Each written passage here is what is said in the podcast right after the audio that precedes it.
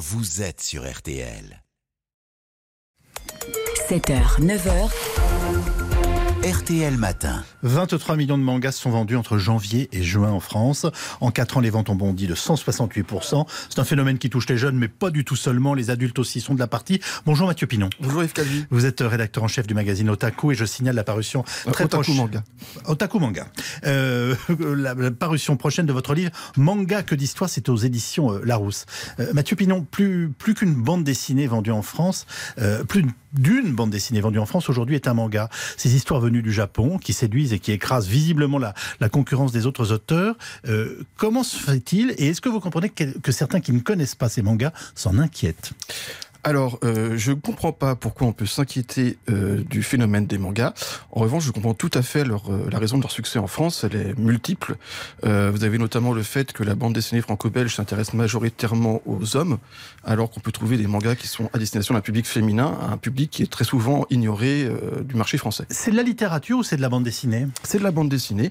Assumée. Assumée complètement. Euh, il faut bien prendre en compte que le manga au Japon euh, est quelque chose qui a été totalement assumé et par la société. Euh, un exemple que je prends souvent comme comparaison, quand vous rentrez dans un ascenseur en France, il y aura toujours une petite pancarte qui va vous dire ne montez pas plus de 8 personnes, euh, évitez de prendre des objets lourds avec vous et pas d'animaux de compagnie. Euh, ça sera écrit en texte Oui. au Japon, les mêmes informations sont faites sous forme de petites bulles, de petits dessins, preuve que le manga et l'univers graphique est complètement assimilé par la société japonaise. Qu'est-ce qui séduit les lecteurs français aujourd'hui dans, dans ces livres? Il y a beaucoup de, beaucoup de choses. Euh, le manga le plus populaire en France, c'est un manga qui est destiné avant tout aux adolescents Mhm. et il y a un parcours initiatique. C'est-à-dire que par exemple, si je vous cite Lucky Luke, Astérix, Tintin, Oui. vous pouvez pas me dire l'âge qu'ils ont. Vous pouvez pas me dire quelles sont leurs passions, quels sont leurs amis, quels sont euh, leurs plats préférés. Alors que Ah, Si, dans- si, je peux vous dire pour qu'Obélix aime beaucoup. Oui, oui, voilà. mais pour Lucky Luke, Pour Lucky Luke, Jolly Jumper, son cheval, Mhm. voilà, Ouais. et son meilleur copain. Que- Quel est son plat préféré à Lucky Luke Je ne peux pas le savoir. répondre. Alors que pour les mangas, en règle générale, quand on commence le personnage à 8 ou 9 ans, l'âge du lecteur va grandir en même temps que le lecteur. Il va connaître des échecs et se relever en même temps que le lecteur adolescent va apprendre des échecs à, à l'école ou des échecs amoureux.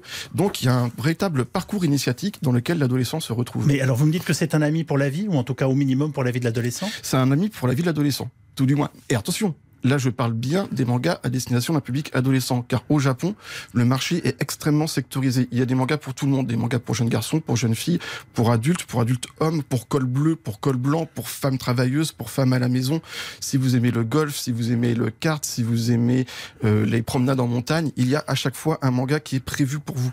Donc, euh, l'univers du manga touche à tous les univers. L'univers du manga touche à tout l'univers. Très récemment, je me suis passionné pour un manga qui raconte le macartisme dans le Hollywood des années 50. C'est extraordinaire. Euh, la France est bien le deuxième pays consommateur de manga au monde, Exactement. juste mais- derrière le Japon. Alors, juste derrière le Japon, non. Nous sommes, Ah. le dés- nous sommes le deuxième pays consommateur au monde, mais le Japon a beaucoup de tours de stade devant nous, puisque le marché en France représente environ 200 millions d'euros. Au Japon, le marché du manga représente 5 milliards d'euros. C'est vous dire à quel point nous sommes très loin derrière. Alors, pardon, mais de, de quoi ça parle? Là, on a bien compris, on va dire, le processus d'acclimatation, en tout cas pourquoi on rentre dans ces univers et comment ils peuvent accompagner une vie, notamment une vie d'adolescent. Euh, on, on a l'image de, de, de, de violence, de sang spontanément. Euh, Est-ce que c'est une réalité aussi. Alors, ce n'est c'est une fausse question. En fait, euh, cette violence se retrouve dans les mangas pour adolescents. C'est normal. On a besoin d'un exutoire. Euh, si on peut s'inquiéter parce qu'il y a de la violence, dans ce cas-là, il faut pas qu'on lise Astérix, parce que Astérix passe son temps à casser la figure aux Romains. C'est vrai. Il y a un côté un peu plus cartoonesque, certes, mais euh, c'est tout à fait représentatif d'une envie euh, d'un d'un exutoire. En revanche, encore une fois, quand je vous dis, euh, il y a des mangas qui vont parler de cuisine, il y a des mangas qui vont parler, euh, que sais-je, de santé. Par exemple, il y a un très très bon manga qui s'appelle Les Brigadiers Militaires, qui va vous parler de comment fonctionne votre corps, comment fonctionnent les, les lymphocytes, etc. Il y a vraiment du tout. Et en France, les mangas qui se vendent le mieux, il y a 20 titres qui représentent 50% du marché. Oui. Ce sont des titres d'action pour adolescents. Alors, euh, est-ce que vous comprenez les critiques venues notamment du Rassemblement national qui demandent à ce que les mangas soient exclus du pass culture, ce fameux système hein, de chèque pour les jeunes leur permettant d'acheter des, des contenus culturels? Je ne comprends pas puisque c'est une culture. Après tout, euh, si on supprime les mangas, dans ce cas-là, on supprime également les bandes dessinées.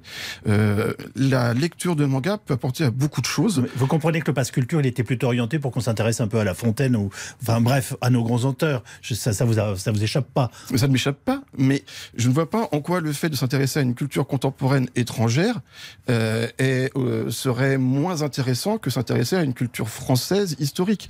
Oui. Il, faut, il faut savoir jongler avec les deux. Bon, vous êtes en train de nous dire, vaut mieux que les jeunes lisent. De toute façon, ils s'intéressent à une littérature quelle qu'elle soit, plutôt que de l'ignorer. Je vous ai bien compris. Exactement. Est-ce que le manga ouvre la voie à d'autres lectures, selon vous? Bien entendu, euh, il y a notamment beaucoup de mangas. Alors, le manga a aussi un côté très didactique. Au Japon, les partis politiques, quand ils envoient leur programme, ils peuvent l'envoyer sous forme de manga. Et par conséquent, le manga a vraiment un support pédagogique. Et euh, certains éditeurs euh, sortent aujourd'hui des grands classiques de la littérature en manga. Là, j'ai reçu récemment la critique de la raison pure en manga. Ce qui fait qu'une fois qu'on l'a lu en manga, si on veut aller plus loin, on va aller vers le texte original. Bon, en tout cas, euh, vous avez une grande capacité à nous intéresser à cette littérature. Je rappelle que vous dirigez le magazine Otaku Manga et qu'on pourra bientôt trouver en librairie, paru chez Larousse, Manga, que d'histoire, votre livre avec une pré